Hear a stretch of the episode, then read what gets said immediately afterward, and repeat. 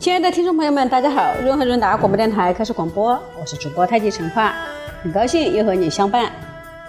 今天我们分享《国学天空》的“孔子之学”这个主题。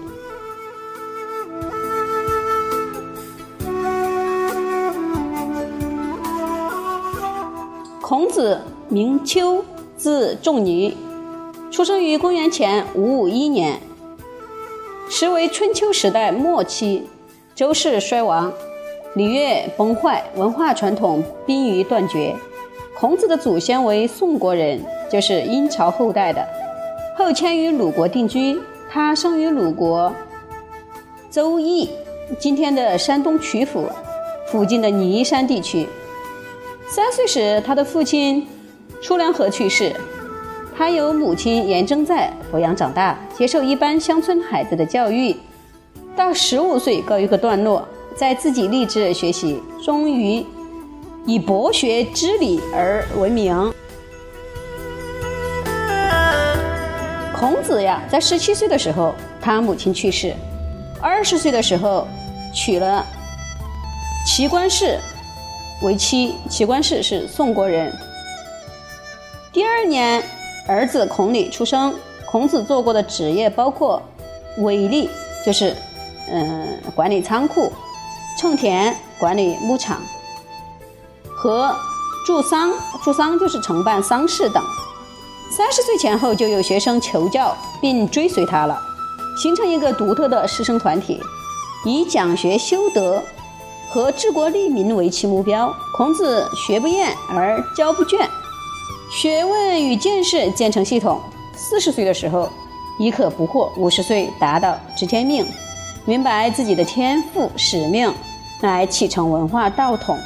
五十一岁到五十五岁，孔子在鲁国从政，先后当过中都宰，就是县长；小司空，就是现在所谓的工程部门副长官；司寇，司寇是司法部门长官等职位；位列大夫，政绩卓越。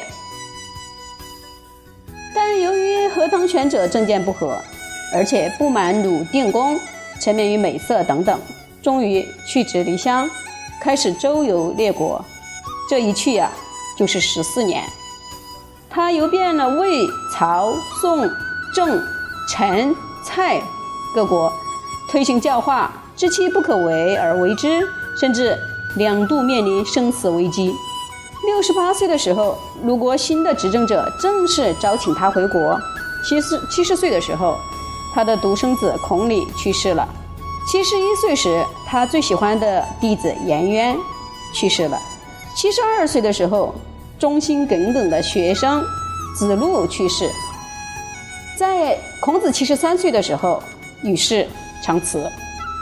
纵观孔子这一生啊，其实并没有什么惊天动地的大事业，但却以身教和言教开启了中国历史上最具有影响力的儒家学派。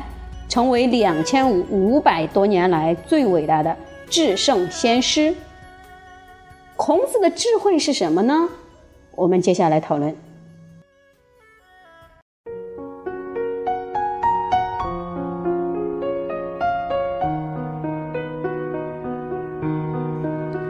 孔子的智慧分为两大板块，一块首先是真诚，第二部分是孔子重视知识和教育，给。理性思维极高的评价。我们先说第一部分，真诚。人若是真诚，就会能体察内心有一股自我要求的力量，期待自己去行善。所谓行善，是指努力实现人与人之间的适当的关系，也就是包含古代所说的五伦，以及今日复杂多样的人际关系。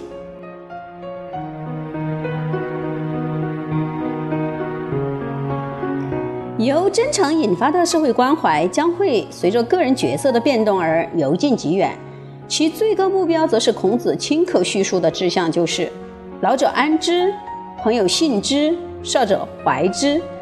这个看似不可能的任务，正好反映了人类生命的最高价值。只要肯定自己正在朝着这个目标前进，自然可以心安理得了。孔子的智慧的第二大部分是孔子重视知识和教育，给予理性思维极高的评价。他立志之后就非常好学，而且坚持了一辈子。他说：“十世之义，必有忠信如丘者焉，不如丘之好学也也。”有十家人的地方，必定有忠信像我一样的人，但却不像我这么好学。事实上，他凭什么这么断定呢？就是因为他无时无刻不在学习、读书。他说：“三人行，必有我师焉。”一个人在世上生活，只要耳聪目明，能够开放心灵。那么整个宇宙、人类都可以当他的老师。到了最后，这样的人往往是最杰出的，是因为他得到了众善之长，就像所有的河流汇聚到江海一样。这就是孔子立志向学的情形。孔子的学问有三个特点：一、学习传统；二、学思并行。三学行并重。第一部分，我们说学习传统。传统包括诗、书、礼、乐、易五经。诗代表文学，书代表历史，易指哲学，礼是社会规范，乐则是艺术修养。此外，还有六艺，就是礼、乐、射、御、书、数。礼是礼仪。乐是指音乐，射是射箭，御是驾车，而书是指书写，数是指计算等等技巧、技能。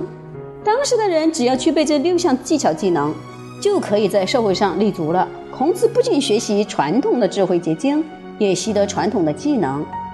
到他三十岁的时候，他已经展现为一个人的一个人才的典范了。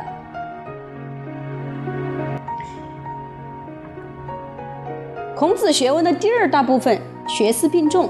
孔子知道，光靠学习是不不够的，还必须思考，否则一味接受外来的资料和信息，没有一个中心思想予以统合，难免导致混乱。他说：“学而不思则罔，思而不学则殆。光学习而不思考，到最后毫无心得，白学了。反过来，如果只就自己的生活经验去思考，而不念书学习，就会陷于迷惑。别的不讲。”光是善恶报应，你就搞不清楚了。第三部分是指学行并重。孔子的学，并非只是一种理论而已，同时也是一种道德实践。孔子说：“君子食无求饱，居无求安，敏于事而慎于言，就有道而正焉，可谓好学也已。”也就是说，好学首先要降低对物质享受的欲望。其次，要在言行上磨练自己，然后再虚心地向良师请益，使自己走上正途。此外，孔子还说：“弟子入则孝，出则悌，谨而信，泛而众而亲仁，行有余力，则以学文。”把该做的事认真做好，行有余力，再去努力学习书本上的知识。